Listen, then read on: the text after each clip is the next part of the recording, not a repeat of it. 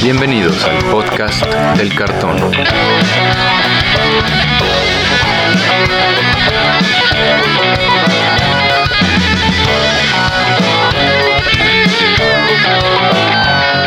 Arrancamos. ¿Qué tal amigos? Bienvenidos de nuevo al podcast del cartón, el podcast donde platicamos sobre todo lo que tiene que ver con el juego Magic the Gathering. Yo soy Andrés Rojas, también conocido como Chat, y me acompañan mis confitiones Brian Romero y Antonio Teddy. ¿Cómo están amigos? Hola Chat, Brian, audiencia, gusto en saludarles ya de vuelta y emocionados. Hola muchachos, pues muy bien, ya lo saben, como cada semana emocionado por este programa, pero en especial hoy porque hay una sorpresa. Es correcto, Brian, y es que tenemos aquí en el estudio a nada más y nada menos que a Charlie Winter de Mana Vortex, ese famoso canal de YouTube que nos trae todo el contenido de Commander que todos queremos. ¿Cómo estás, Charlie? Hola Andrés, hola Tony, hola Brian. Eh, bueno, chat, eh, muchas gracias por invitarme. Pues feliz de estar aquí con ustedes y platicar acerca del Magic y este hobby que nos encanta. Exacto, qué bueno. un gustazo tenerte por aquí, mi Charlie. ¿No te acuerdas que hace mucho tiempo, cuando estaban iniciando, vinieron a Puebla, a, una, a la tienda de la que nosotros frecuentábamos, Twin Vipers, ahí fue cuando los conocimos, que me dije, ay, cabrón, ahí vienen los de Mana Vortex, entonces, ay, pónganse guapos y jueguen bien. sí, sí, recuerdo esa visita, la verdad es que nos estuvimos preparando con, con mucha anticipación, queríamos dar una buena eh, presentación, una buena cara, y la verdad es que nos divertimos, nos sentimos bienvenidos y, pues jugamos buenas mesas y salió un buen resultado de ahí y pues queremos regresar a Puebla a seguir jugando con toda la comunidad de allá. Perfecto, pues invitadísimos. Hay varias tiendas por acá, ya, ya. Ya no está Twin Vipers, tuvo que cerrar, pero se han diversificado varias por ahí, entonces vale la pena también. Y sí, bueno, varios de nuestros escuchas yo creo que los conocen obviamente porque son de los que hacen más contenido de Commander y digo, muy bueno. Pero antes, bueno, tenemos aquí unas preguntitas que siempre tenemos para nuestros entrevistados. Y básicamente empezamos con la que siempre y todo el mundo sabe. ¿Cómo te iniciaste en este vicio del Magic? Muy bien, muy bien. Eh, era ya el año del 2002, en donde un pequeño Charlie Winter conoció el Magic después de una tragedia en donde le robaron toda su colección de Yu-Gi-Oh! Entonces, e- o, sea, que oficialmente empezaste con Yugi. Oficialmente empecé con Yugi, es correcto. Eh, yo vivía en San Cristóbal de las Casas, ahí en Chiapas, y había una, una tienda en la que jugaban TCGs y estaba apenas Yu-Gi-Oh comenzando. Y eh, fui a uno de esos campamentos de verano famosos de cuando uno es niño me robaron todas mis cartas de ese entonces, lo cual fue una tragedia. Para mí en ese momento se me caía el mundo, pero me dijeron, oye, ¿por qué no ahora juegas este nuevo TCG que se llama Magic the Gathering? Este, de hecho, lo jugaba gente mucho más grande que yo en ese tiempo, en el 2002. dije, bueno, vamos a darle una oportunidad. Creo que en ese tiempo estaba Mirrodin. Es ah, justo lo que te iba a decir, que más bien, ¿por qué no te empiezas a jugar este viejo juego este viejo Porque, Sí, sí, anterior, ¿no? Y, y, ya era gente grande. ¿Y qué te iba a decir? Porque Brian y yo también empezamos jugando Yugi. Yo, yo llegué a Yugi nada más hasta eh, Invasion of Chaos y de ahí me retiré del Yugi. Y efectivamente regresé con Magic. No manches, yo no vengo a este programa para ser exhibido por mis viejas prácticas. Pero tiene razón, al igual que Charlie, yo también empecé jugando Yugi. Fuimos yo, yo siento que fue una de esas víctimas de la, del anime. Sí, la caricatura. Sí. por supuesto. Sí, totalmente. De hecho, yo primero vi el anime y después supe que existían las cartas y después las empecé a comprar, pero ya que me la robaron dije, no, ya nunca más. Y esos chavos en ese entonces que han de haber tenido como 18, 17 años que ya llevaban jugando de antaño ese viejo juego llamado Magic. Me invitaron a jugar este Magic y empecé con Mirrodin. Eh, recuerdo que me compré el deck preconstruido de eh, Brute Star o algo así se llamaba, que era de afinidad por artefactos. Entonces empecé a jugar en ese entonces, pero solamente, pues yo vivía en San Cristóbal de las Casas y, y después me mudé a Torreón, Coahuila, Ah, y solamente jugaba yo y otro chavo en la secundaria. Entonces, pues nada más jugamos entre los dos y ahí se murió el sueño. O sea, ahí empecé, ahí terminó y regresé y regresé hasta Ixalan eh, ah. por un por un carnal que conocí en un hostal en, en, Viena. Se vino aquí a México y me dijo, oye, yo con mis amigos eh, suelo comprar y draftear Magic, ¿tú lo conoces? Y le dije, ah, sí, alguna vez lo conocí por ahí. Entonces él compró una caja, me dijo que se iba a quedar dos semanas y se quedó seis meses. Entonces compró una caja. No, no me pagaba renta ni nada, pero me pagaba con, con alcohol y con Magic. Entonces, entonces empezamos a, a, draftear, empezamos a comprar cartas y jugábamos él y yo así en las noches como roomies.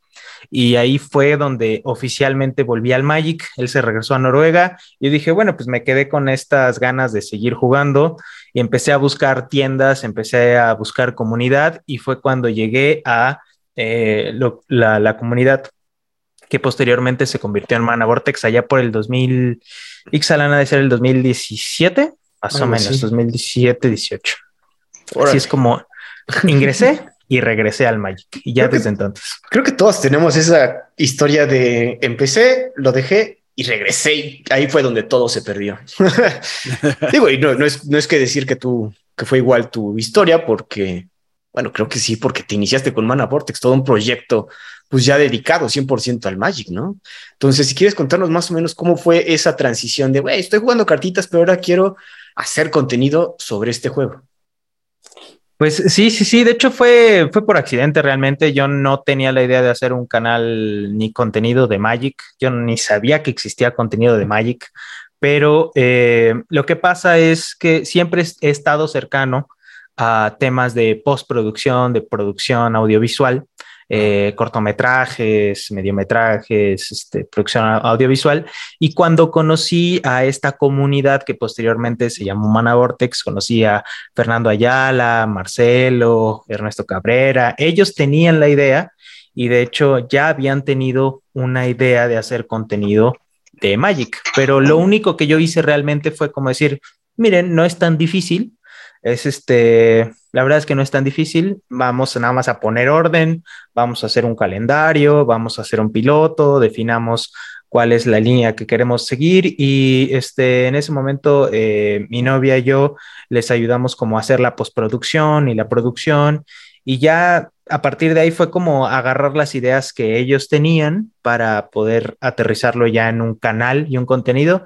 Y ya desde entonces van tres años y muchos, muchos videos y muchas, muchas historias. Y bueno, pues aquí estamos. Órale, súper bien. Oye, pero entonces, digamos, cuando tú regresaste de Ixalan, ¿estabas jugando estándar o algún formato? No, yo empecé jugando Commander. Ah, sí. y draft, draft. Ajá. Y este, al draft nada más y después me dijeron, ah, pues aquí jugamos Commander. Y ahora, ¿qué es eso? No, pues tienes una carta afuera y todas las demás son Singleton y así. Yo, ah, pues mira, pues eso es lo que se juega aquí, se escucha interesante y es lo único que he jugado. Commander es lo único que he jugado. Apesto para construido, bueno, para, bueno, para, este draft, apesto para todo lo demás. Este, a juego arena de vez en cuando, pero Commander es lo mío, lo único que me gusta. Ah, qué bueno. No, súper bien, qué bueno. Y bueno, y está, bueno, se ubican ustedes en una tienda específica. Digo, no vamos a hacerles publicidad, pero yo creo que todos iniciamos en una tienda, ¿no? Y nos juntamos ahí. Sí, yo, yo conocí a, a, mis amigos y compañeros de Mana Vortex en lo que antes era, eh, bueno, todavía se llama Orc Stories, eh, allá por Miguel Ángel de Quevedo en la Ciudad de México. Eh, y después empezamos a jugar en, una tienda que abrió un amigo de nosotros que se llama Ravenfolks, que está allá por la Roma, que son también juegos de mesa. Y usualmente jugamos en Ravenfolks o en Cerebrum, que está en el sur. Entonces ahí es donde jugamos eventualmente, pero vamos a muchas tiendas y donde sea que nos inviten, ahí vamos a jugar, aunque sea Puebla. Estamos invitadísimos. pues ajá, están invitados para que vengan y se refresquen con la comunidad. Muchas gracias, muchas gracias. Oye, bueno, y como dices, van a varias tiendas. ¿Cómo? Yo creo que la Ciudad de México es la comunidad más grande de Magic aquí. ¿Y cómo, cómo ves así la comunidad de Magic aquí en México, Latinoamérica? ¿Cómo han visto la, aceptación de creación de contenido? Porque por lo general estamos invadidos de creación de contenido del lado gringo, ¿no? O sea, todos los que son, ya sabes, los Playing with Power, los Game Nights, todos ellos. Y pues es muy loable la iniciativa de ustedes de, oigan, pues si ellos pueden, nosotros también, ¿no? ¿Cómo ves esta, la comunidad? ¿Cómo ha sido con, con este contenido que ustedes les traen? La verdad es que yo siempre he recibido buenos comentarios y en nuestros, eh, en nuestros axiomas de, fundación o nuestros este, decretos de fundación fue hacer contenido en español porque queríamos hacerlo. Entonces sabemos que hay mucho contenido en inglés, sabemos que incluso hay mucho contenido en castellano, pero lo que nosotros queríamos hacer es contenido en español y expander nuestra comunidad y lo que pensábamos a Latinoamérica. Como yo percibo que es la comunidad en México y Latinoamérica, la verdad es que es súper chida porque, te, bueno, al menos a nosotros nos han recibido muy bien. Siempre que vamos a alguna tienda, este, eh, alguien nos conoce o si no nos presentamos y súper chida. O sea, la verdad es que... Eh, sí la gente tiende, creo que, a ver más contenido gringo y creo que sí tienden a ver más contenido de otros lugares, pero pues estamos en Latinoamérica, estamos en, en México, entonces, ¿por qué no eh, eh, consumir ese, ese contenido que es de excelente calidad como el de ustedes, por ejemplo. ¿no? gracias. Hombre, muchas gracias. entonces, entonces, pues a mí me gusta mucho eh, consumir contenido de Magic en español, eh, latinoamericano, mexicano especialmente, y es, es, contenido muy... No artificial, sino muy orgánico. O sea, realmente la gente te escucha y no, no te sigue o no te suscribe nada más porque sí, ¿no? Sino que realmente se suscribe, te escucha y te ve y te comenta y, te ubica. Entonces, ah, eh, es hardcore. La comunidad de Latinoamérica es hardcore. Oye, ¿y qué tan hardcore es? O sea, ¿les ha, les ha tocado estar a lo mejor en algún... ¿Cómo, cómo se llama esto cuando tienen... Este, pues en alguna disputa o algún chisme que, que escala, ¿Cómo les va con, la comunidad? No, no, realmente nunca hemos estado envueltos en algún chisme. Es más, hasta me hace sentir mal porque me gustaría, eh, ya sabes, mala publicidad es siempre buena publicidad, pero no, nunca, nunca hemos sido parte de algún chisme o alguna querela o algo así que digan, no, es que los de Mara Vortex se robaron 3 millones de dólares, una cosa así. no, para nada. O sea, se, clavaban producto de, no, no, así, nada, nada, nada. Creo que lo único que podría decir es que una vez me quisieron pegar en el rock show. Eh, porque pensaron que me había robado una carta, pero fuera de eso, nunca, nunca, nunca he tenido problemas. Digo, Mana Vortex es grande y, y cada uno, este, eh, de, los integrantes, especialmente este, mis, mis, compañeros, pues tienen ya historia en el Magic, ¿no? Eh, por ejemplo, eh, está Ernesto Cabrera que tuvo tiendas, ha tenido tiendas, ha tenido comunidad, Fernando Ayala, que es conocido, Marcelo, que siempre está en el rock, un saludo para ellos.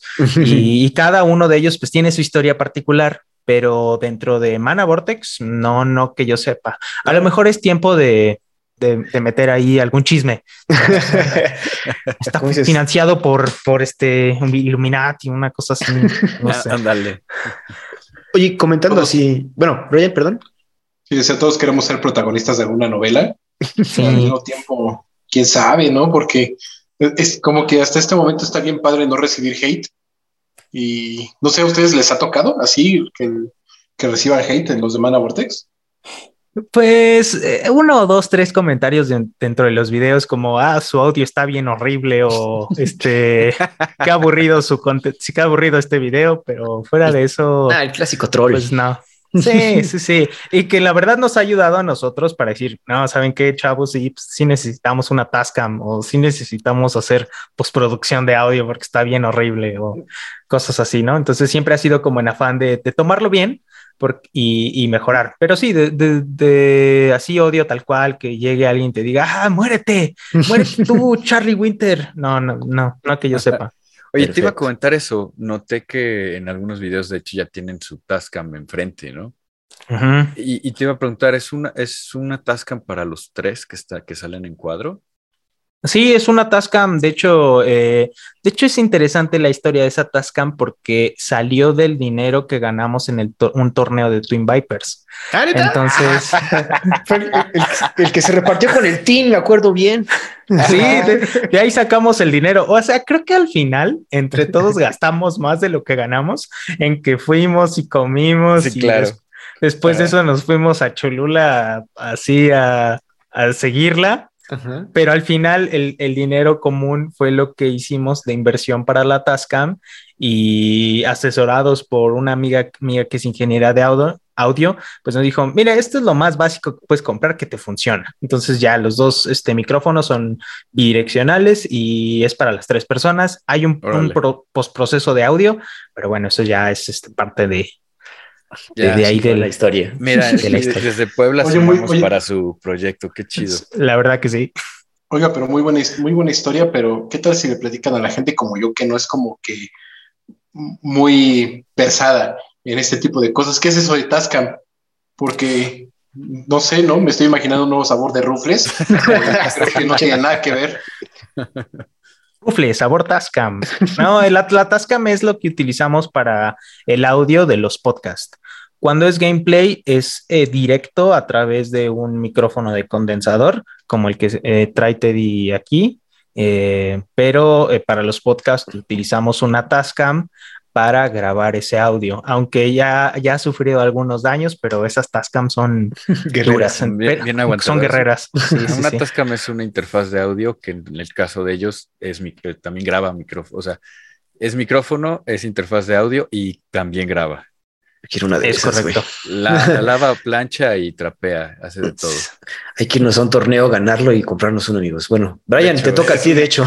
Es una excelente idea. Brian es el. Oye, Charlie, una pregunta, porque sí, pues a lo largo de tres años, pues sí han invertido, como ahorita comentamos de la Tascam, en un, en un estudio para grabar y creo que es muy necesario para sus videos, ya que hacen videos de gameplay y requiere todo un setup cabrón, ¿no? Sí, ha sido con el tiempo, ha sido con eh, las, em, pues realmente con las aportaciones de cada uno de los miembros de Madame Vortex. Desde un inicio entendimos que esto no era un proyecto económicamente redituable, ni económicamente financiable, sino que era poner dinero de tu bolsa para poder extender lo que a ti te gusta hacer. Entonces, eh, pues hemos comprado luces, hemos comprado audio, hemos comprado computadoras, hemos comprado, o sea, no solamente para eso, porque pues también algunos miembros de Mana Vortex se, dedican a la postproducción o se dedican a hacer otras cosas y también este, ayuda para sus trabajos, pero cada uno de nosotros ha puesto un poco y por ejemplo en mi caso yo pongo la casa para el estudio, ah, ah, eh, este, acomodé un lugar para que fuera el estudio, lo cual entre semana uso de oficina cuando no estamos grabando. Entonces, pues es parte de, los, de las pequeñas aportaciones de cada uno de los miembros, tan grandes o tan pequeñas como sean, que ha sumado a lo largo de tres años y también de algunas situaciones en las que algunas otras personas nos han donado cosas o hemos ganado algunos torneos. Ah, súper. Oye, y en ese tenor quería saber, porque hablas que son varios, ¿cuántos son Manavortex? Actualmente somos 10 colaboradores. 10 colaboradores que nos repartimos las funciones de eh, diseñar el contenido, las escaletas, eh, salir en cámara, la postproducción, o también tenemos a eh, pues colaboradores que a lo mejor no están tan cercanos, pero pues sí, cuando hay grabaciones llegan, apoyan, o por ejemplo algunos amigos que les, les damos así la sangre de nuestros enemigos y los mandamos a torneos para, para ganar torneos. Entonces, somos varios, pero en, total podríamos decir que somos 10. Ok, órale. Ahorita, igual como dice, como dice Teddy, en ese tenor, aquí tenemos una pregunta en nuestra escaleta. ¿Cuáles han sido los principales retos para ser creador de contenido en Magic? Digo, ahorita ya comentamos lo que significa crearte tu propio estudio, hacerte de tu propio equipo, pero ¿qué otros retos has visto tú en este asunto? Yo creo que eh, como en todos los grupos, eh, siempre las rencillas o las diferencias internas hacen que a veces se vuelva difícil, pero nada que como amigos no se pueda resolver. Mm, Eso de manera interna y como de manera externa creo que, y de hecho lo pusimos en uno de nuestros videos, estar bombardeados de tanto contenido todo el tiempo hace muy difícil que como creador de contenido abarques todo lo que sale. Entonces, abarcar eh, expansiones cada dos semanas, eh, eh, vivir en un estado constante de previews es realmente desgastante y donde llegó un punto donde nosotros, nuestra postura fue, no nos vamos a, subir al tren del hype, lo vamos a hacer a nuestro ritmo. Yo creo que eso fue lo más difícil eh, en, lo, en lo cual nos hemos enfrentado. Digo, y ahorita eso es reciente, ¿no? Porque, y yo creo que todos lo estamos sintiendo que sí ya es demasiado producto lo que están sacando. Digo, se agradece porque, digo, nos emocionamos cada vez que sacan cartitas nuevas, pero si eres, como tú dices, creador de contenido y estar haciendo un video sobre previews cada semana y aparte cubrir otras cosas que quieres cubrir, pues está cabrón. Sí, es muy difícil, es muy difícil este, estar en este estado constante de hype y tienes que pues, hacerlo a tu ritmo cuando tú, cuando tú quieras y cuando tú puedas y cuando te nazca y sea eh, cuando quieras hacerlo, porque si no quieres hacerlo, pues sale mal. También es eso. Sí, como cuando lo haces a fuerza. Sí, fíjate que creo que igual aquí en el podcast del cartón hemos encontrado ese equilibrio, ¿no? De repente nos hablamos, oigan esto, y, si alguno dice, eh, como que, ok, pasamos, ¿no? Sí, y si los tres decimos, oye, sí, puta, nos emocionamos y el programa sale padre, ¿no? Sí, también los diferentes puntos de vista, como, como decía, una de las dificultades es también, eh, mientras más personas sean, más complejo es. Y poner de acuerdo no siempre se puede, pero llegaron como un acuerdo y partir de la base de que a todos nos gusta el Magic, a todos nos gusta el Commander, queremos decir algo y queremos que salga. Entonces, si partimos de esos de esas bases, ya todo lo demás está resuelto. Ah, perfecto. Ah, qué chido. Oye, ahorita me surgió la duda porque digo, Commander, eh, el formato se presta a ser súper casual y jugarlo con preconstruidos o a ser súper competitivo, ¿no? Y digo, siendo 10 personas ahí ah, creando contenido, pues eso puede entrar de repente en conflicto. Digo, es una pregunta hacia ustedes. Hemos hecho un análisis y al ser una comunidad ya madura, eh, lo hemos tocado en nuestros, en nuestros podcasts, llegamos a la conclusión de que las eh, comunidades son autorregulatorias y que cada comunidad regula el nivel de juego en el que quiere jugar. No todos están en ese mismo supuesto, pero sí hay un común acuerdo. Por ejemplo, yo, yo disfruto de jugar CDH, pero la mayoría de Mana Vortex no. ¿Ah, Entonces, sí, no. No, a, Mana Vortex en general podría decir que estamos enfocados en un nivel optimizado, donde nos gustan los techs enfocados, optimizados, pero no competitivos. Entonces, eh, y también está el, camino, yo le llamo así el camino del, del pingoncín, que así le, determinamos, que es el camino del, muy casual, donde la experiencia de juego y, la, y las estrategias y la eh, integración y el gathering es más importante aún que el ganar. Entonces, cuando nos sentamos, este, llegamos a un acuerdo más o menos de dónde queremos, en qué nivel queremos jugar y cuando usualmente armamos nuestros mazos como comunidad, armamos en ese nivel. Pero eh, yo soy de la idea, y aquí estoy hablando de manera particular, Charlie Winter, es que me gusta tener un amplio rango de mazos de diferentes categorías o niveles en las que, ¿qué vamos a jugar? No, pues vamos a jugar preconstruidos. Ah, ok, entonces saco mi deck de Warhammer, que así lo tengo intacto tal cual. No, pues vamos a jugar CDH. Ah, órale, pues saco mi deck de CDH, entonces me gusta jugar con cualquier nivel. Ah, súper. Interesante. ¿eh? Sí, está padre la, idea. Eh, ¿Conoces a Corvolt? Sí. Corvolt? Sí, te pregunto porque aquí tenemos Chad, es, fan de Corvolt en, en CDH y quería saber tú cómo lo ves, ¿no? Pues Corvolt creo que no es top tier, pero en CDH, hablando de CDH, ¿qué pasó? CDH, ah, luego, luego, a la CDH, no es top tier, pero sí es un deck súper, súper fuerte y súper difícil de interactuar. En el pot de CDH con el que juego, eh, no es un pot tan grande, pero eh, los Corvolt que yo he visto es, no hay manera de armarlo mal. Es decir, no hay manera de armar un Corvolt que no sea o duro o roto. O roto, sí. Eso yo lo vi cuando, cuando recién compré el porque eh, la forma que yo juego Commander es no, casi no tengo, nada más tengo, nada más he comprado un preconstruido en mi vida y otro lo compré por un Dockside Distortionist, ese no cuenta, ese no cuenta. Entonces agarré a Corvolt y de ahí lo empecé a armar y según yo lo armé sencillo, güey, pero no, sí, sí partía mesas muy cabrón. Entonces dije, no, güey, pues si ya, si ya viste el nivel de este güey, pues ya mejor ármalo a todo lo que da. Y sí. Pues sí, pues sí.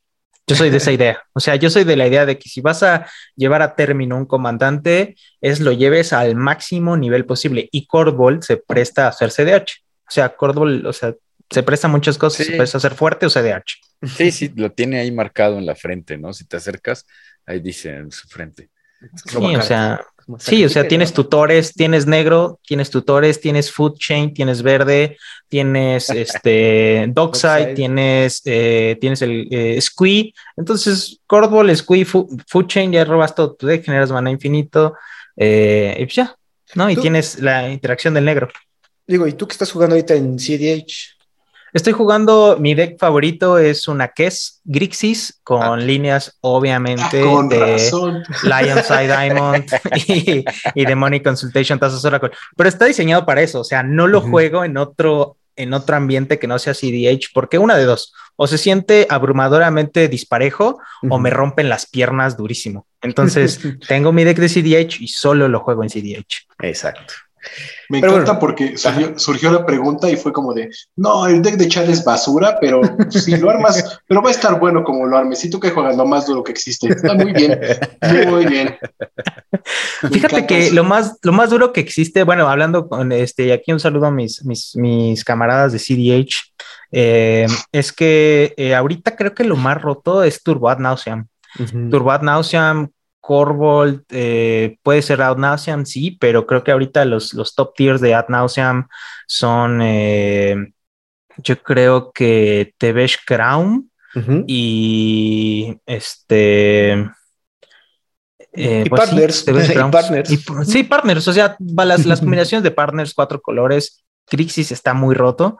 Eh, Tibna, Tibna Tracios pues es un clásico que pues te, rompe las piernas con el value, pero yo creo que ahorita es lo más, lo más roto. Pero justo ese, es el término personal, porque en Mana Vortex no juegan CDH y solo les gusta jugar como optimizado, desde el Pingoncin, que es muy casual, hasta el optimizado. Ah, pero sí se van a Puebla a ganar torneos para comprarse sus Tascam. Ah, pues es que de vez en cuando hay, y es que me acuerdo que ese torneo el Fer lo ganó con Ursa y ese con estaba bien puerco. nos acordamos perfecto. Me acuerdo que yo llegué y dijeron, mira, ahí estás jugando, porque para la audiencia, Fer es pelón con lentes y barba y yo soy pelón con lentes y barba. Entonces llegué y lo dije, ah, sí, sí, aquí. Y, él estaba jugando. De hecho, ustedes jugaron con una Yuriko. Eh, Fer estaba jugando con el Ursa, que le quedó súper rudo. Y la verdad me gustó mucho su deck. Y no me acuerdo quién más, pero sí me acuerdo que, se lo llevó con Ursa. Sí, sí, sí, sí, sí, spliteamos el, el, top one.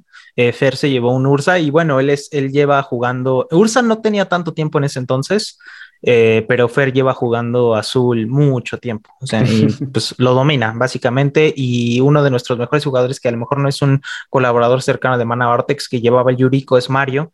Eh, este, él estuvo jugando y y una cosa que podemos comentar del, del, torneo ya a posteriori es que una de las cosas más difíciles fue la comunidad de allá que estaba súper consolidada y el desgaste mental. O sea, jugar a estas mesas estuvo súper, súper, súper cansado. Yo no, porque perdí rápido y me, me, fui a comer y dije, aquí tienen hambre, yo voy por comida para todos los demás. Este, pero sí estuvo difícil estar ahí mentalmente fue muy desgastante.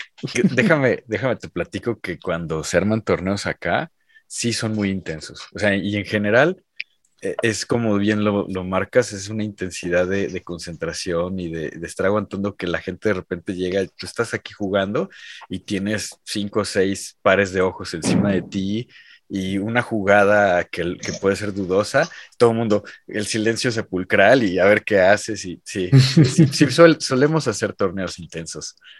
Qué padre, pues es que así deben de ser los torneos, así deben de ser los torneos. Que es la emoción del torneo y Brian la conoce perfectamente. Claro. De todos los niveles, es, lo más padre. Más cuando estás en el win and in de algún topocho, ya te están viendo, ¿no? Y, y tienes a un juez junto así, entonces, a ver, chavo, a ver qué haces y luego el montón de jugadores atrás como de, no, ya la cago. No, ¿cómo crees? Muy padre. Sí somos intensos los jugadores de Magic. Bueno, ciertas cosas. Bueno, ya nos desviamos bien cabrón de la línea que teníamos aquí en el, documento, pero miren, regresamos. ¿Qué recomendación, Charlie, tienes para la gente que inicia en la creación de contenido? O sea, Brian aquí, chavito, quiere grabarse sus videos de, no sé, de Magic Arena y empezarlos a subir, ¿no? ¿Qué, qué recomendación tendrías tú? Contrario a lo que se podría pensar, no necesitas buen equipo. No necesitas ni invertir en audio, no necesitas ni invertir en video, no necesitas invertir en prácticamente nada. ¿Cuál es la recomendación que yo daría a alguien que quiere empezar a crear contenido? Es ser constante y ser disciplinado. Si tú sacas tus videos en cierto día a cierta hora, siempre trata de hacer lo mismo. Si tú estás teniendo una línea, trata de seguirla, aunque en el camino vayas cambiando. Eh, si tú eres disciplinado y tienes constancia, ya la armaste. Está bueno, bueno. Digo, aquí nos ha dado resultado también, así como Teddy, el domingo nos tenemos que ver. Oye, pero que el tech, que la chingada. Teddy, y míralo, aquí está. aquí estamos, cumpliendo. Compromiso. Oye, claro. digo, y se nota también en su, pues, toda su historia, porque también cuando fueron a, jugar al Command Fest, pues fueron de los pocos que jugaron con los que serían influencers de Estados Unidos, como Gavin Bergy, como esta chica, este, Talia Bess. Talia Bess. Entonces, pues digo, les ha salido muy bien y creo que eso te llevas tú los laureles, hijo. Pues no, muchas gracias. La verdad es que eh, pues somos un, equipo y es un eh, es un éxito en equipo y, una, y, creo que un éxito, éxito comunidad latinoamericana, el hecho de que al menos Mana Vortex está ahí, pero estamos jugando todos nosotros, es decir, toda la comunidad latinoamericana con Gavin Bergi, estamos jugando toda la comunidad latinoamericana con Talia Bess, estamos ahí presentes en el Command Fest. Entonces, el hecho de que Wizard nos tome en cuenta a la comunidad latinoamericana, sea quien sea, sea el creador de contenido que sea, está chido. En este caso nos tocó a nosotros porque a lo mejor... Eh, este, tenemos experiencia gestionando gameplays o tenemos experiencia en, eventos este, en vivo de ese estilo, entonces nos llamaron a nosotros y ya siendo muy sincero, el hecho de haber jugado con Gavin Bergi y haber jugado con Talia Bess y haber jugado con Sopi y con todos los influencers y fue para nosotros eh, un gran logro y una culminación de pues literal años de esfuerzo. Entonces nos hizo muy feliz. No, súper merecido, Iván, la verdad. Digo, y fue también toda una logística, ¿no? Vámonos a preparar a, jugar en vivo y grabarnos en el Command Fest, yo creo, ¿no? Sí, sí, desde antes Yellow Rabbit, que fue quien gestionó todo el Command Fest, que un saludo para ellos y la verdad un aplauso para cómo lo gestionaron. Eh, desde meses antes se acercaron con nosotros a decirnos, queremos que ustedes estén en el Command Fest, queremos que ustedes gestionen juegos en vivo, ¿qué necesitan? Y nos dieron todas las facilidades y les dijimos, necesitamos esto, necesitamos esto, necesitamos esto. Y nosotros ya eh, teníamos muchos de los, de los temas. Eh, logísticos y técnicos resueltos, pero sí fue pues preparación, planeación y compromiso. Planeación y, compromiso es lo más importante. No, súper buena, buenas ideas. Teddy Brian, ¿algo más acerca de esto? No, pues a mí me, hubiera gustado o me gustaría que nos platicaras un poquito eh, qué tal es este. Eh, ay, se me fue mi cuate, el, Gavin. Gavin, ¿qué tal es Gavin?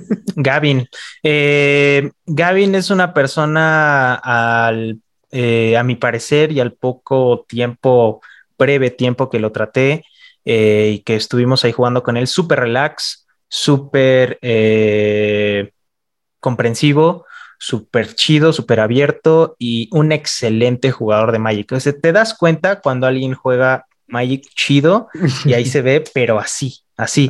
Digo, Judas, que es uno de nuestros colaboradores, le ganó, pero de verdad que estuvo súper interesante esa mesa. si no la han visto, sí, invitamos a verlo a, nuestro canal. Estuvo súper chido, súper interesante y súper chill. O sea, hubo un momento en el que se nos cayó la transmisión y, él fue así como de, ah, no, no hay problema, no hay problema. Oye, Gavin, ¿qué te traemos? Ah, no, no, no, aquí estoy chido. Oigan, este, les dejo mis decks aquí, voy al baño. Y así, ah, sí, claro que sí, tú déjalo aquí. Entonces, eh, fue un sueño para nosotros, la verdad nos cayó súper bien. Y, bueno, los demás influencers que estuvieron jugando ahí con nosotros, este, Talia Bess, Sopi y, los demás, estuvo súper chido. Qué chido. Y bueno, pues ya pasamos a las preguntas, no intensas, pero que sí queremos poner en la mesa. A tu parecer, Charlie, ¿qué es lo mejor que le ha pasado al Magic en el tiempo que has jugado, obviamente? Eh, creo que lo, que lo mejor que le ha pasado al Magic es Commander sinceramente. Eh, esta apertura a hacerlo más casual y, y enfocar hacia el gathering, hacia un hecho sí hay momentos para la competitividad, sí hay momentos para los torneos, pero Magic para mí es eh, echar eh, con los amigos unas partidas de diversión y pasarla bien. Ah, mira, qué bueno. Muy bien ahí, porque sí, digo, podemos decir que sí es de lo más nuevo. Digo, ustedes han jugado más tiempo Commander que yo, creo que salió como en 2011, 2010. Sí, las primeras, este, las primeras versiones, sí, sí, las primeras versiones son como del 2011, 2010 y el, primer Dragon. el de Dragon Highlander. Highlander que era con Nicole Bolas y sus hermanos, ¿no? la, la, primera versión. Me parece que el primer deck de Commander, eh, lo, platicamos en, nuestros episodios, fue en 2016, ¿no, Chad? Ah, de los el primer construido. Los, el primer reconstruido, que bueno, yo juego Calia, entonces me acuerdo de, eso. Interesante, o sea, sí, como dices, el, bueno, Brian. No, no, yo estaba pensando así de Commander y digo, a mí no me tocó como tal el de Dragon Highlander, pero que yo, yo la primera vez que yo empecé a jugar Commander fue poco antes, antes de Return to Ravnica. No sé qué año haya sido. 2014, ¿no? Por ahí, más o menos. Sí, sí, que éramos como tres personas que jugamos en Puebla nada más. Pero pues ya sí, sí, sí se ha vuelto algo muy diferente de entonces, desde de ese tiempo para ahorita. Digo, Charlie nunca ha sido tanto del Magic competitivo de ir a torneos y a grindearle como los Spikes, ¿no? No, yo no. Yo, yo principalmente no, pero este sí en los demás miembros de Mana Vortex sí tuvieron su época de ir, de estar en los este top 8, eh, de acercarse a un GP, este, de incluso ganar algunos torneos que no, ellos tendrían que decirles, pero sí cada uno de ellos tuvo su época de competitividad dura eh, y por eso ahora el Commander lo ven como el antítesis de ello. que digo, también, digo, Brian aquí va a ser el, la voz de la discordia, porque si él es más el más Spike de aquí de nosotros, es el que tiene que irnos a representar al, al campeonato, entonces Ajá, cálmate, chat. Tú casi no eres Spike, ¿eh? Y no tienes ojo para esas cartas. ¿eh? O sea, sí, pero no soy el grindero que es Brian. Ah, Brian, tiene su trayectoria. Adelante, Brian. Sí, perdón, pero sí, yo no, yo no soy la verdad un jugador casual. O sea, sí, yo por ejemplo empecé a jugar Commander porque era como de, ah, pues siempre llego temprano aquí a mi tienda local y en lo que empieza el torneo, pues ponerme a jugar otra cosa porque cuando agarro mi deck de estándar, en ese entonces extended, ¿no? Así, es al 100 a ganar. es correcto, amigos. Y bueno, Charlie, ¿qué consideras tú que es lo peor que le ha pasado al Magic actualmente? Eh, aquí va a ser una opinión muy personal. Yo creo que lo peor que le ha pasado al Magic es todas esas eh, especulaciones con las cartas y la lista de reserva, donde ah la gente se jordea cartas o las utiliza como inversión y le quita la oportunidad a muchos de los que queremos utilizar las cartas para jugar y no lo vemos como, una inversión. Entonces, de manera personal, yo diría que eso es lo peor que le ha pasado, es este, esa, eh, pues esas especulaciones y ver el Magic como una manera de inversión cuando pues, es un hobby que quieres jugar y a lo mejor sí le puedes sacar unos cuantos pesos, dólares al respecto porque, ah, es que la compré en cinco pesos y ahora vale 300, pero no, pero hay gente que de verdad este, la jordea y, y, invierte y pues, todos aquellos que queremos jugar con una rueda de la fortuna, pues pues no podemos porque hay, hay tres güeyes que compraron 700 ruedas de la fortuna y le están jordeando hasta que valgan el 300% de su valor, ¿no? Estoy exagerando, pero, pues así pasa. Aquí, justo en el corazón de Chad, justo en el corazón. Yo quiero una rueda. Yo la verdad, no sé, estoy súper de acuerdo contigo, Charlie, con eso de que este, toda esta especulación monetaria y eso de que le estén tomando como si fueran acciones de una empresa comprar pedacitos de cartón pintados, es una muy mala idea, pero sí, ¿eh? o sea, eso, eso que ha estado pasando, que por ejemplo le quitaron a Chats la, la, oportunidad de jugar con una rueda de la fortuna porque este, la voy a comprar en cinco pesos hasta que cueste un millón.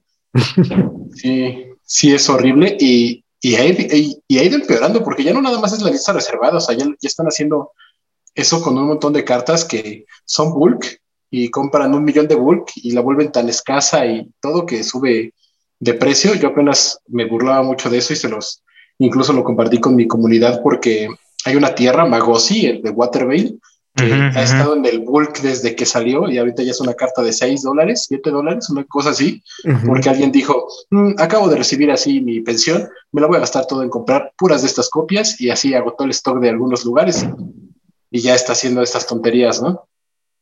Sí, terrible, la verdad para mí me parece terrible, pero bueno, este, pues, eso sería para mí lo peor que ha pasado. Bueno, pero ahí viene, ahí viene el hot take de Mana Vortex, amigos.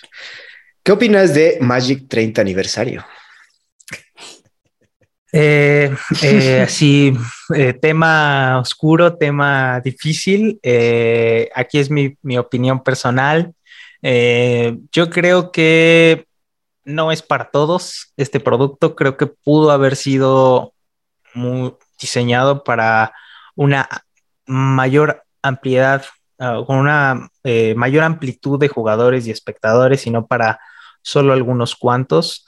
Entonces, eh, sí creo que deja de ver eh, lo que pudo haber sido un producto diseñado para a quien, aquellos que jugamos Magic y a lo mejor alguien que lleva 30 años jugando Magic, pues se puede dar el lujo de cambiar tres duales para comprarse esos proxies carísimos, pero pues la mayoría de la gente no. Entonces creo que todavía están en momento de poder hacer algo chido, pero en este momento no es para todos. O sea, creo que es una fiesta muy privada. si podríamos hacer una metáfora así, es una fiesta super VIP donde pues el bouncer tiene unos eh, criterios muy estrictos para dejarte entrar. Mil dólares nomás. nada más, nada más. y también estaba la crítica que a los eventos, el evento de Las Vegas también estaba carísimo, que también era como 300 dólares y no tenías derecho ni al comando. Sí, lo mismo. De hecho, uno de nuestros moderadores este, de nuestro Discord, eh, Yayo, que también le mando un saludo, va a ir al evento eh, allá en Las Vegas y, bueno, ya nos contará él de primera mano cómo le fue, pero sí, no es para todos, porque tampoco Magic es un hobby para todos, porque requieres cierto, eh, cierto lectura y comprensión para empezar y dinero y tiempo. Entonces, eh, ya irte a esos niveles es como un sector muy, muy específico, lo cual no sé, porque no soy economista ni financiero ni nada, pero yo creo que no es económicamente sustentable delimitar tanto tu, mercado, pero pues, si lo quieres ser tan, tan estricto y tan, tan aspiracional, pues estás quitando la parte bonita del Magic, que es el gathering, que es todos. Sabias palabras de Charlie Witter, amigos. no podemos estar más de acuerdo, la verdad. Pero bueno, ya terminó el interrogatorio intenso. Vamos a pasar a lo eh. que es lo casual, como dice. Bueno, creo que ya nos comentaste. Aquí tenemos qué formatos juegas, que ya nos puedes repetir cuáles son. Commander y cuando hay pre-release, este, pues juego el, el construido, no el pre, juego el pre porque soy malísimo, pero me divierto, me la paso bien. Es lo importante, ¿no? Al final. Eh, la verdad. comentaste que draft ¿Te gusta o estás jugando seguido? ¿Compras tu cajita para jugar con un grupo de draft? A mis amigos les gusta, a la comunidad de Mana que les gusta mucho jugar draft porque son buenos. Este, eh, y yo, pues, mira, me sumo. ¿Y quieren jugar draft? Sí, ¿cuánto, no 200 por persona ahora, pues 200 pesos y ya eh, rompanme las piernas, yo voy a rarear y este, ahí háganle como puedan. De hecho, Raven Folks, que es este, una de nuestras sedes, es a él quien fue nuestro patrocinador, nos acaba de regalar una caja de Commander de Dungeons and Dragons y estaremos drafteándola próximamente en nuestro canal. Ah, súper, pues ya estamos avisados para un próximo video. Digo, ya nos comentaste que tu formato favorito es Commander. ¿Cuál es la combinación de colores o tus colores favoritos de, de Magic? Creo que también eh, dijo que Grixis, ¿no? Grixis, Grixis creo que es durísimo. O sea, creo que Grixis tiene lo mejor y pues es que eres un, eres un villano cuando estás jugando Grixis. tienes el control, tienes los tutores y tienes el impulso del rojo. Pero también en Sultai creo que me gusta bastante. Sí, lo que pasa es que cuando no conoces a Dios, a cualquier santo le, ¿no? Cuando te acercas a Esper, ahí es cuando ya Esper, Esper, creo que antes era una de las combinaciones más duras en Commander. Eh, eh, el ban, el abanderado era Sur, pero creo, ¿no? just, creo, creo, y aquí es opinión personal, se ha quedado un poco atrás en términos de velocidad con el impulso que le han dado a Rojo en temas de el puente, este, no el puente, la, el Underworld Bridge y Dockside Extortionist. Entonces ya con eso, pues te da estas líneas súper efectivas. Estoy hablando ya de, temas más competitivos, pero te da estas líneas de combo muy consistentes de Underworld Bridge y Lionside ¿no? O si no tienes el Lion's Eye Diamond con el Lotus Petal. Y pues el, el, super ritual que es Doxa Distortionist, pues te da la posibilidad de castear value engines durísimas como Crown o como Kess en mi caso, para volver a castear una y otra vez las cosas. Sí, bueno, Kess tiene esa ventaja, ¿no? Que, la, que juegas cosas desde el cementerio. Aquí nuestra comunidad está aquí topeando partner eh, Tibna Sior. Y, Órale. Y, si hace estragos, ¿no? El, en Sur quedó un poquito atrás y, ahora es Timna, Timna Sior que, está ahí haciendo estragos. Pero sí, bueno, yo, yo, soy, yo soy más jugador Esper. Mm. yo, yo de plano Grixis así ni me acerco, no, no me gusta nada. Y se me hace muy curioso que tocas mucho el tema, es azul negro, ¿no? Y ya lo combinas con algún otro color. Correcto, azul negro, azul negro en, en, nuestro análisis de los colores azul y negro son los colores más poderosos de Mike. Ya, ok. Coincido con, contigo. Fuertes declaraciones aquí. Qué, bueno saber que no saben, porque si no hubieran puesto al blanco como el color más poderoso de todos, eh. esta, opinión no está patrocinada por Teddy. Gracias, Brian. en Commander, hablando de Commander, creo que en blanco, este, en otros formatos está muy, es muy, muy fuerte, porque justo eh, en el análisis que nosotros hicimos, nos dimos cuenta que blanco está pensado para la, el, traer a los demás a un orden, a no dejar que se avancen, a eh, personificado por el stacks y por, el tax, a lo mejor haciendo los arquetipos, pero en un formato multijugador eso tiende a ser mucho más difícil. Incluso también el azul pensado en un, en un eh, jugar uno contra uno, pues está es recurso por recurso, value por value, pero pues cuando es multijugador tiende a ser un poco más difícil eh, buscar esa variedad. Y, pues el negro te da la posibilidad de pues dar más consistencia a esas estrategias, llámese Espero, llámese Grixis o este incluso Sultai, que también es una combinación súper fuerte, pero que no ha habido, al menos a mi parecer, comandantes o partners tan específicos como para poder hacerlo un, eh, una combinación fuerte. tan fuerte. Algún jugador de Tasigur está llorando en este momento. Eh, eh, justo del mundo.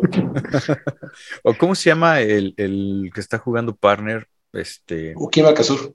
Ukima Kazur y el otro es este Tracios. Tracios Tevesh. Tevesh. Sí, sí, sí, combinaciones súper duras, ¿no? Pero en, temas de... Sí, sí, o sea, combinaciones súper duras. La verdad es que no hay, no hay pierde cuando estás jugando con un Tevesh porque está roto. está mal hecho. Está mal hecho. Oye, a mí me encanta ese güey, la verdad. Sí, a mí también, está mal hecho. Exacto. Oye, Charlie, ¿tú crees que el poder de los colores es el mismo cuando juegas eh, Commander casual y cuando juegas Commander competitivo? No, yo creo que, eh, de hecho, nuestra postura, ya hablando con tema, eh, ya hablando por Mana Vortex, deben de ser dos, dos formatos diferentes bajo las mismas reglas, el mismo las mismas reglas, pero son formatos totalmente diferentes, porque el objetivo es, es, diferente, aunque el objetivo es, ganar en los demás, el objetivo en CDH es ganar lo más eficientemente y eficaz posible, pero en, en, Commander casual, dependiendo del nivel, pues puedes, puede ser que quieras probar alguna estrategia, algún comandante, y en ese sentido tienden a ser las combinaciones un poco más eh, limitadas en Commander casual que en competitivo, donde para empezar la base de maná ya es un eh, punto de partida en el cual quieres realmente jugar optimizado, necesitas duales, ¿no? O no la necesitas, o puedes jugar proxies, pero, eh, pero ya es un, un, breakpoint hacia algo más, más eh, optimizado, básicamente. Fíjate que yo por regla en mis decks trato de jugar la menor cantidad de cartas que entren tapeadas posible. Y, si, y si puedo evitar que, ninguna entre tapeada, la, así juego, ¿no?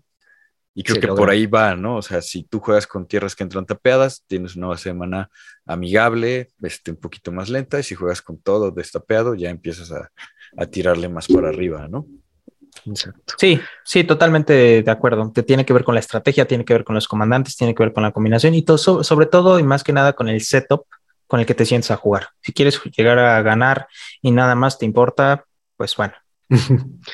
Aquí tenemos otra pregunta que dice, ¿cuál sería tu deck favorito de todos los tiempos? Yo la voy a cambiar ahorita porque ya creo que ya sabemos para dónde va.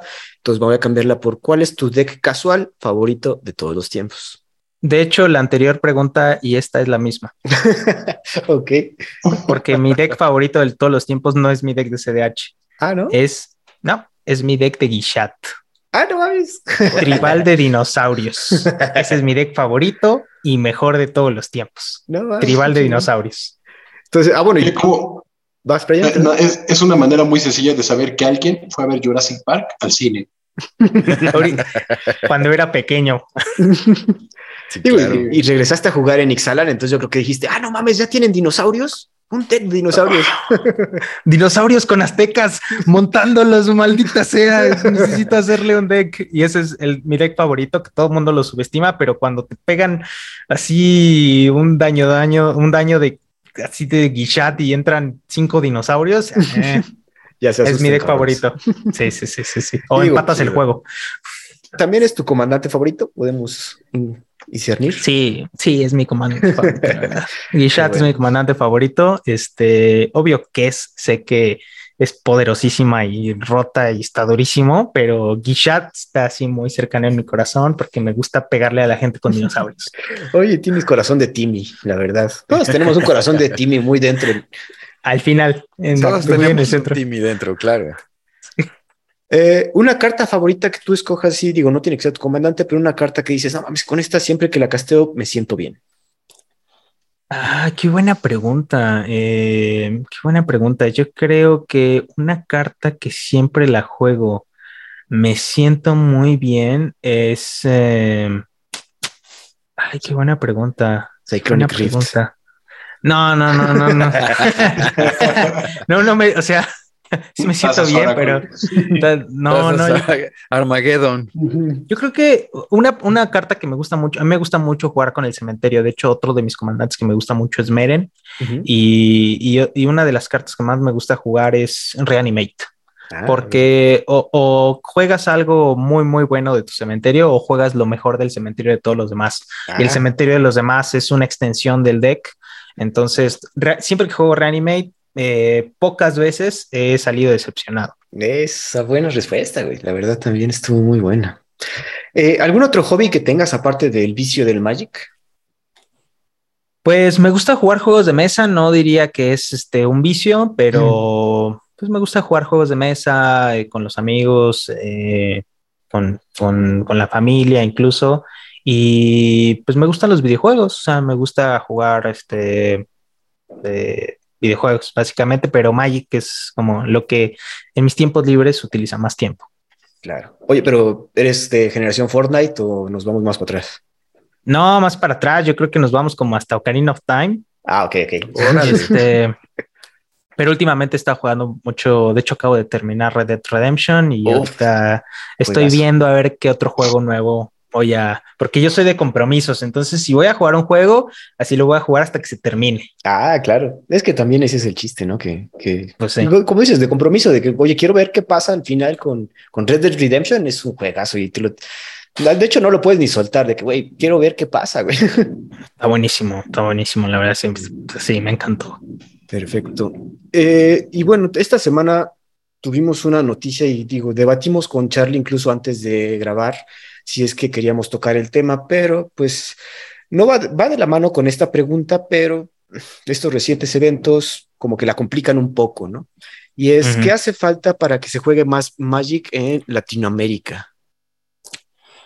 Otro tema escabroso, otro tema difícil de tratar. Eh, realmente no sé a ciencia cierta que, a ciencia cierta que haya pasado en, en Wizards Latinoamérica, por la información que tenemos hasta ahora, es que eh, todo va a depender de Estados Unidos o de Brasil, pero eh, ya aterrizando específicamente a la pregunta es, ¿qué hace falta para, eh, ¿qué hace falta para que se juegue más en, eh, en Latinoamérica? Es más apoyo a los creadores de contenido, más eh, eventos como el Command Fest, por ejemplo, GPS, yo creo que más eventos patrocinados por parte de Wizards y el hecho de que voltee a ver a su comunidad y, y le ponga atención eh, más atención, yo creo que es lo que hace falta. Y con respecto de lo que pasó del, de, pues de, las cuentas y, todo lo demás de este community management, pues la verdad es que no sé, no sé qué haya pasado, pero espero que nosotros que hacemos creadores de contenido, nosotros que hacemos contenido, pues sigamos haciéndolo bien y lo que sea que venga va a ser, va a ser bueno. Es lo que pues creo esperemos que volteen a vernos, ¿no? Por lo menos, si no se van a basar en un community manager, por lo menos que volteen a ver a quienes estamos haciendo el, trabajo gratis, güey. Sí, porque queremos y nos gusta y por favor mándenos, mándenos cartitas, pues al menos, ¿no? al menos. Exacto, y los previews que ustedes también han tenido, y creo que ha habido también ahí ciertos asuntos de, de, que no han mandado los previews a tiempo y cosas así, ¿no? A nosotros tuvimos la, la, fortuna de que nos mandaron varios previews y, y, nos los mandaron y nos dieron las instrucciones y nos sentimos súper afortunados. Ojalá eso continúe con nosotros y con todos los demás creadores de contenido. Esperemos. Excelente. Digo, para los que no sepan también, digo, yo creo que todo el mundo que escucha este podcast sabe que recientemente se llegó la noticia de que desapareció Wizards of the Coast Latinoamérica, eh, ya no tenemos creadores de contenido directos, ahora todo vamos a tener que verlo con Estados Unidos y Brasil eh, para lo que serían las WPN Premium. Yo aquí digo que nada más la, porque tú has tenido más acercamiento, pues has convivido con Gaby, has convivido con todas las personas que vienen de Estados Unidos para acá. Y pues si, nos voltean a ver, digo, también es esa la duda, o sea, saben que estamos acá, nos toman en cuenta. ¿Tú, qué, cómo ves?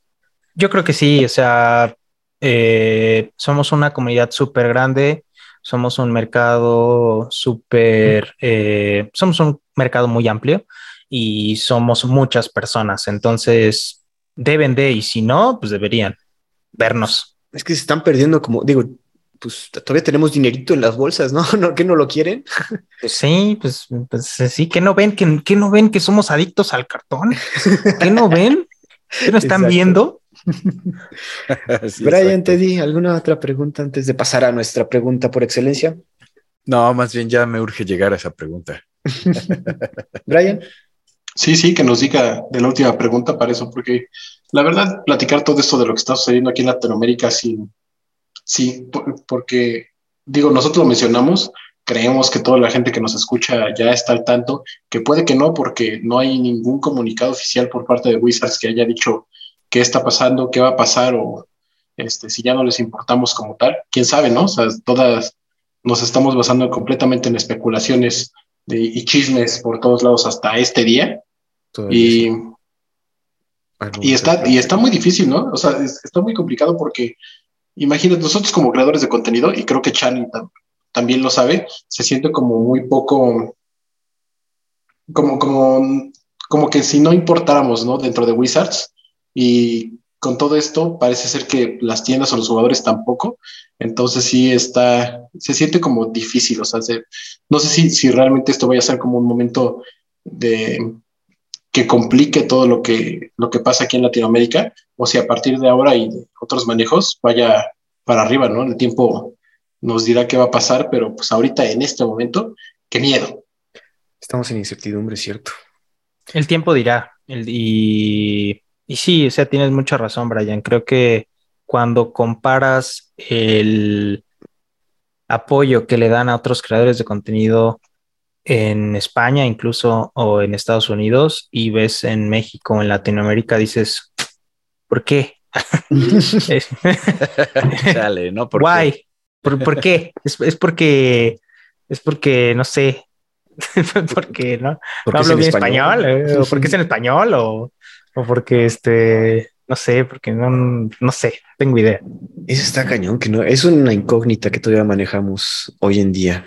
Pero bueno, Pasemos a nuestra última pregunta por excelencia y es la que siempre le preguntamos a los invitados aquí en el podcast del cartón.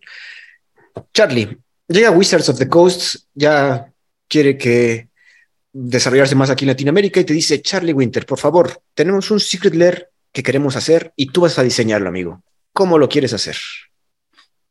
Fíjate que desde que me mandaste la pregunta, Chan, he estado pensando en ella y he llegado a la conclusión de que, pues sí, en Secret Layer es, es la posibilidad de unir dos cosas que te gustan con Magic o una cosa que te gusta con Magic, pues mi Secret Layer sería este también del Señor de los Anillos, que me gusta mucho, porque me gusta mucho el Señor de los Anillos y he leído los libros y me gusta mucho el lore y, y pues lo haría del Señor de los Anillos, ¿no? En algo que tenga que ver con, no sé, Gandalf, que sea Ken, que sea, no, Kenrit, no, pero a lo mejor algún otro, este... Aragorn podría ser Kenrit, Aragorn podría ser Kenrit o, o Ristic Study sería este este Elrond en Rivendell y a lo mejor, mejor que este Sauron podría ser un Nicol Bolas o no lo sé, pero sería del Señor de los Anillos y me iría con el lore tradicional, con ilustraciones bonitas, este en élfico todo,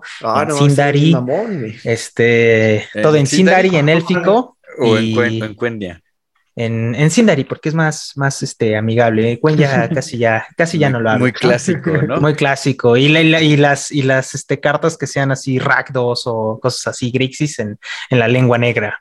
Ah, no, ándale, ándale, me gusta. Escrito en élfico, en, escrito en élfico, pero en la lengua negra. Algo así sería de, de, Secret Layer del Señor de los Anillos.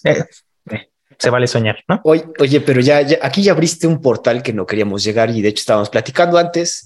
Estás viendo el, Rings of Power. Sí, lo estoy viendo. De hecho, de hecho, ahorita iba a ver el último capítulo de la última temporada y justo ahorita lo iba a ver. Entonces no me spoilen. Este, pero. No, al contrario, Charlie. Déjame te digo que yo también soy fan y yo dije que no voy a ver los anillos del No, Teddy, pero le preguntamos a Charlie. Charlie, ¿te gustó? o sea, que no se preocupe porque de mi parte no va a haber spoiler. Ah, muy bien. Mira, sin hacer spoilers y, dando mi opinión personal, es, ¿me gustó? Sí, me gustó, pero creo que no es una serie eh, basada en El Señor de los Anillos. Es una serie inspirada ah, en El Señor de los Anillos. Ah, ándale, así te acuerdas del meme donde sale Leonardo DiCaprio tronando los dedos que se levanta de la que está viendo la. Así, así es mi reacción contigo. justo. Ok. Digo, yo yo no soy tan fan como todos los demás, pero creo que tu, esa opinión está interesante, que más bien está inspirada y no es eh, por la letra de Tolkien ahí escrita, ¿no? En la pantalla.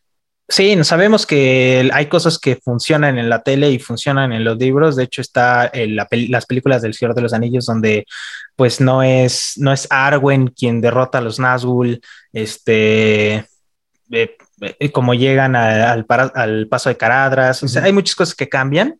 Eh, Aragorn, por ejemplo, no debería tener barba porque pues es, es numeroneano y, no, y es imberbe, ¿no? Pero este, hay muchas cosas que cambian, pero el hecho de las cosas que han cambiado en la serie hace que digas, no, pues esto no está basado en El Señor de los Anillos, está inspirado en personajes y tomaron inspiración, pero nada que ver, ¿no? Entonces, ya si lo ves ahí, pues ya lo puedes disfrutar. Te vista brillando. Eso, eso, Charlie, muchas gracias por esa opinión. Una opinión muy bien pensada. Muy bien, muchas gracias. gracias, gracias. hay, hay que saber que muy posiblemente eso es lo que tenemos que esperar en el producto que saquen del Señor de los Anillos en Magic. De una vez para que todos los fans, cuando si Gandalf sale y tantito morenito, o Aragorn sale sin barba y no se parece a Vigo Mortensen, también no anden pegando el grito en el cielo porque va a ser un producto inspirado en el Señor de los Anillos, porque no hay un juego de cartas en la Tierra Media, entonces, pues ya, porque vaya, vaya, de hecho, sí hubo. Poco a poco, hubo, un, juego del Señor de los Anillos, sí, sí, sí, Hace, uh, hace cuando la Tierra era antigua en la Tierra Media no juegan, no juegan Magic, tienen que andar matando ah. orcos. Ah, ya, ya, ya. Juegan de verdad. Este, pero, pero poco a poco este, los fans del Señor de los Anillos se están volviendo como los fans de Star Wars, que es lo peor que tiene Star Wars. Entonces, pues ya lo veremos ahí el hate y, los gritos y las quejas por todos los viejitos que le gusta gritarles a las nubes. Oye, Charlie, yo, yo, me estoy dando cuenta que tú eres más bien contemporáneo, ¿no? Este, ¿qué edad tienes? No, ¿para qué le pues, preguntas eso, güey? Pues tengo 31 años. Órale, alma vieja. estás joven, estás joven. Pero si te tocó vivir, te tocó vivir todas estas cosas contabas que cuando estabas en, este, en Chiapas, eh, te empezaste en Magic, empezaste con Yugi, y, más o menos las historias que compartimos muchos de nosotros. Sí, la verdad es que la mayoría de mis amigos han sido grandes y he aprendido de aquello que no me tocó.